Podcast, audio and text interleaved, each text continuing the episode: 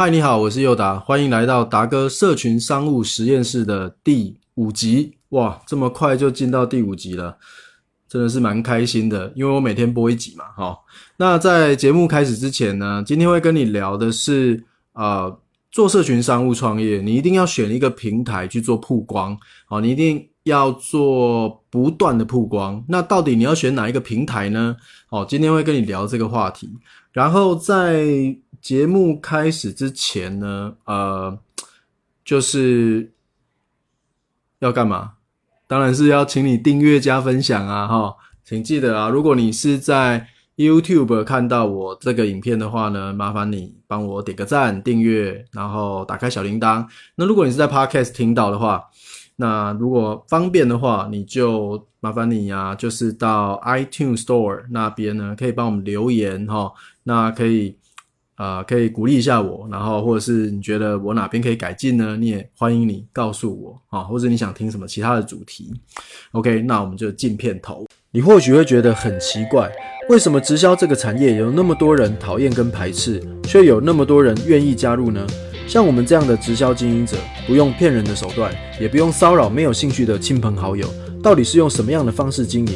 你想要兼差创业，创造第二份收入吗？要怎么样才能够找到对的人，让他自动成为你的下线，并且创造源源不绝的被动收入呢？简单的解答是使用社群商务。而在这个 podcast，我将跟你分享我实际执行的策略跟真相。我是林佑达，欢迎来到达哥社群商务实验室。OK，好，那我们今天呢要聊的东西是什么？我们今天要聊的东西是，你到底要选哪一个平台来做？社群商务的创业，好，那呃这边呃在在讲这之前哦，我还是要提一下，就是说你一定要了解到销售渠道的这个概念，好，也就是说你做这个社群媒体平台的曝光啊，你是要做你生意的哪一个端呢？你是在收集客户这一端呢，还是你在成交这一端呢？还是你成交之后你要给你的客户，你成交的，就你成交，你总是要给他某个东西嘛？可能是你的服务，可能是你的产品，可能是你的教学，可能是你帮他做一个作品，哦，都一样。那后面的这个就是给价值，好，所以你一定要去理解，就是说，如你的社群商务是在做哪一端的东西，好，那我们来分析一下不同的平台，好了，这最著名的第一个平台呢，就是 Facebook。Facebook 这个平台呢，它有全台湾最多的使用者。如果你是做台湾市场的话，那 Facebook 它的这个使用者是最多的，也就是说百分之，我记得百分之九十以上的人吧，哦，台湾人都有 Facebook。哦，你看连我两个小孩啊，是三岁三岁多的小孩，他们都有他们自己的 Facebook。哦，虽然他们不会用了哈，是我帮他们建建立的账号，可是 Facebook。真的是一个非常非常普及的哦。那如果呢，你的你的受众、你的理想客群，他们的年龄是在三十岁到五十岁以上的，那我觉得你就可以选择 Facebook 这个平台哦。那 Facebook 平台，呃，它的年龄层是比较大哈。那但是它也提供了非常完整的成交跟转换的系统哦，就是你可以用脸书。的个人的 profile 哦，如果一开始自媒体的话，那你也可以用粉砖好，那粉砖你也可以去透过粉砖呢，你可以再去开一个你自己的社团。那这个社团呢，你可以去凝聚你的，就是你这一组的人哦，你这个族群的族群的人。我们在呃网络上啊，我们都讲这种族群的人叫这种部落嘛，网络部落哈。那这部落呢，可能他们不是。他们可能是不同的年龄层，可能是不同的性别、不同的教育背景，可是他们有同样的兴趣跟喜好，他们就会在网络上凝结成一群部落。哦，所以 Facebook 它的 Group 它的社团功能是非常适合凝聚这个部落的。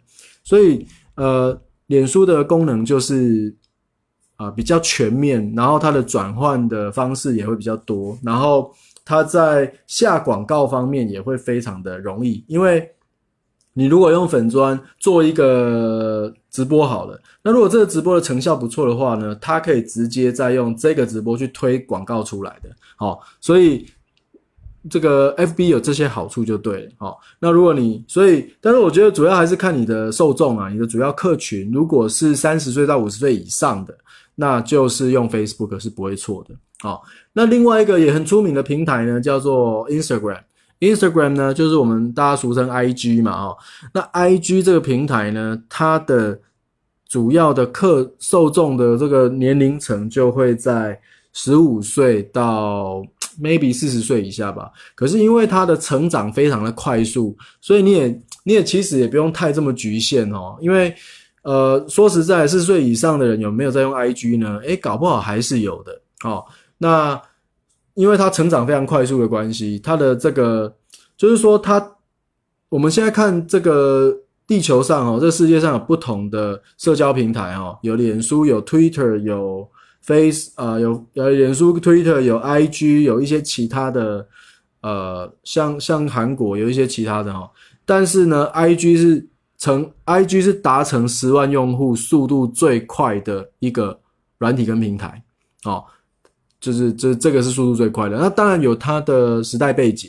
哦，可能以前呢，大家的手机啊，这个通讯不是用的这么的方便哦，那当然现在大家人手一机嘛，所以它要成长社交平台，在这个时代的背景之下，它当然会速度非常的快。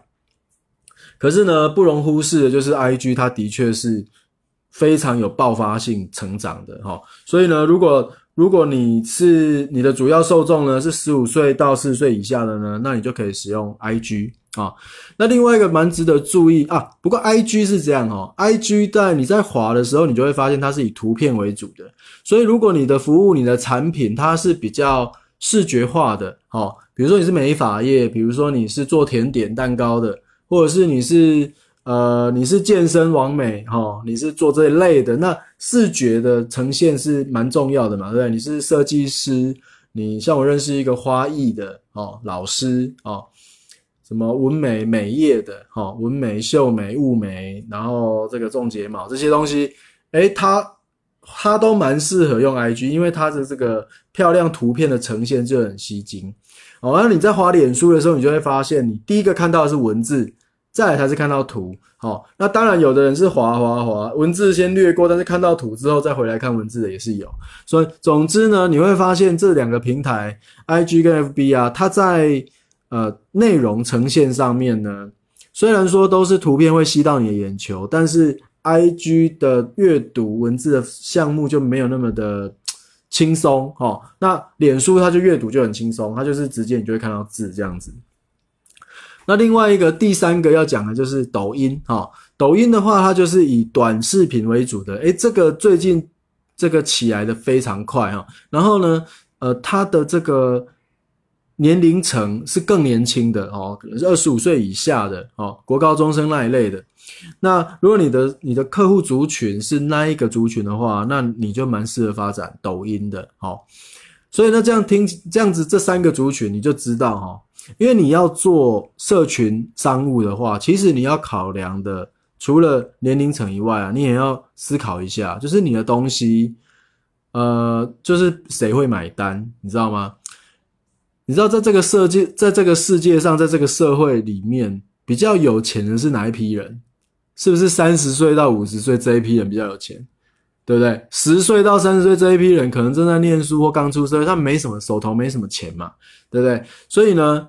这这个年龄层一一切出来，你就知道哦。你要你如果你的商品、你的服务啊，是想要就是走高单价的，或是你是你的你的提供的价值是比较高的哦，你的你的收费是比较高的，英文叫做 high ticket 哦，high ticket 的 product 的话，那你就比较适合走 Facebook 的这一个类别哈。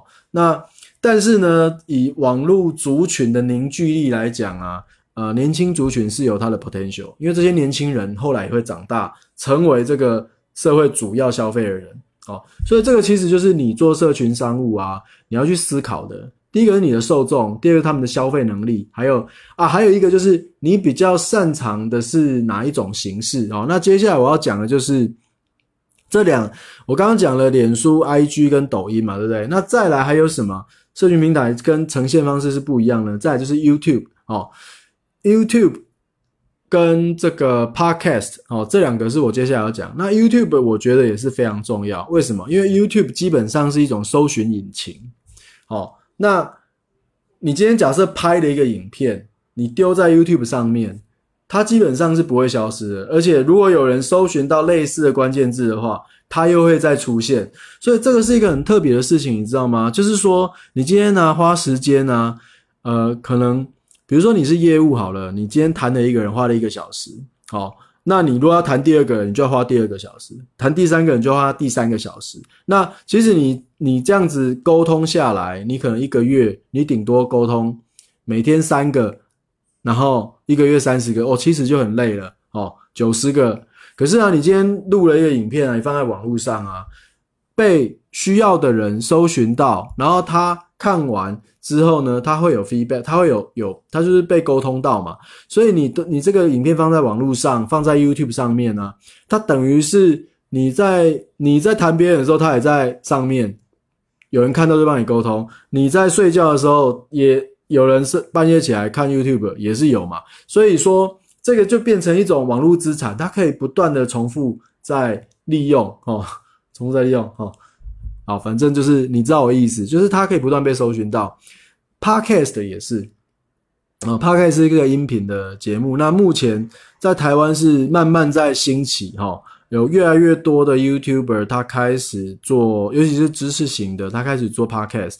所以这也是为什么我决定要开始做 Podcast 的原因哦。呃，它有几个，呃，YouTuber 跟 Podcast 都有优点，就是他把他把你所讲的东西把它记录起来，哈。然后 YouTuber 是有一个。搜寻引擎的功能，所以你可以不断的被搜寻到，你的东西也会不断的被看到。然后呢，呃，你在做，你如果这些东西有累积起来的话呢，它也会形成一个这个网络上的一个很大的影响力。那 Podcast 的优点就是它非常简单，它只要音频然后上传就可以了哦。你而且你不管你做后置啊，就是你少了这个视觉的东西去做后置嘛，所以你只要把声音剪一剪，不要的剪掉，然后。放音乐哈，甚至就配背景音乐上去，那这 podcast 就可以上传了。好，所以我我这阵子虽然我只上传三四集，但是我觉得做起来就是超级快的哈。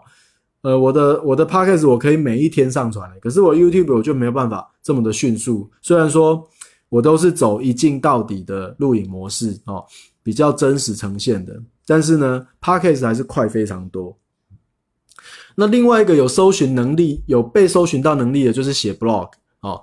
像现在比较流行的平台，就是匹克邦已经很很早就有人在在用了嘛哦。那你也可以写另外一个比较新兴的，叫做 Medium 哦。我发现最近在网络上有很多的资料都在 Medium 上面被查到，然后 Medium 上面呢也有他自己的嗯，就是盈利的方式哦，有他自己的广告方式，有有那个呃。like like 的那种 coin like coin 哦，去去反正去赚钱这样子，好，那当但是呢，它也是有被搜寻到的功能，所以你也可以透过这个 blog 来曝光，来来来展现你的产品价值跟服务。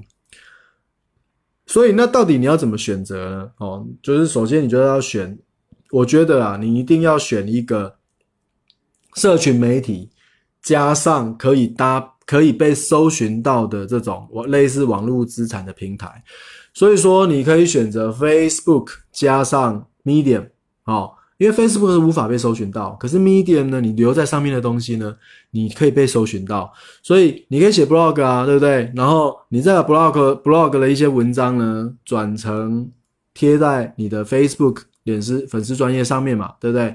哦，然后呢，你也可以。把 blog 的文字配上一些，配上一几张图片，你也可以把它变成 IG 的形式，好。总之呢，就是你要有一个是可以网络资产不断被搜寻到的，另外一个呢是你的 social media 去跟人家互动，跟你的粉丝互动，跟你的受众互动的，好。那我觉得这种组合是蛮好的。比如说，呃，你也可以选择用拍 YouTube，然后结合 IG 的方式，哦。呃，这样子就可以比较完整的呈现你的社群商务。不然的话呢，你如果是只做脸书或者只做 IG 的话，不是不行哦。